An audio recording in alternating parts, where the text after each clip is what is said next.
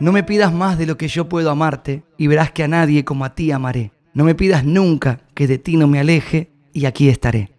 Yo tengo una última que Sí. es un comentario más que una pregunta relacionada con el bajo. Alguna vez eh, hablé con Nico Cotton, también un productor muy mencionado acá, Sí, que queremos sí. Mucho. Nico. La canción Afinidad. Que, Que no tiene bajo. Que no tiene bajo, Gardel de Oro. Sí, sí, fue idea de él esa. Él me dijo que vos le diste eh, una oportunidad que fue el primer disco grande que produjo. Sí, claro. Esa canción yo la tenía escrita hace cinco años y no le encontrábamos la vuelta. Y se la llevo a Nico, que él ya la había escuchado también y no le encontraba tampoco la vuelta. Siete porque- versiones me dijo que hubo. Mirá, no te estoy mintiendo, ¿viste? Y claro, y buscábamos que balada, que más popera, que más arriba.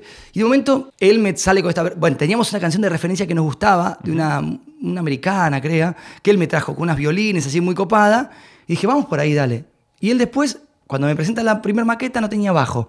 Yo dije, che, ¿y el bajo, porque él también toca el bajo, toca un poco de todo. Claro. Me dice, no, no, ya fue. Sin bajo, me dice. Fenómeno. Y para mí, ¿cómo es una canción sin bajo? Claro, digo, Nico, dale, de verdad. El bajo y batería, la base tiene que estar Sí, una sí, canción sí. rítmica.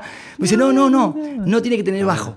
Y Gardel de Oro, canción del año con afinidad, artista Listo. pop del año, un montón de cosas y, y mucha repercusión afuera también. Grande, Nico. Pero estaba bueno cerrar eso, como el bajo de Somos lo que fuimos Sí. y el bajo de afinidad. Como, hay, algo en ese hay canal algo- de Pro sí, Tools. sí, Algo, está, algo pasa con el bajo. algo sí, está sí, sí. pasando.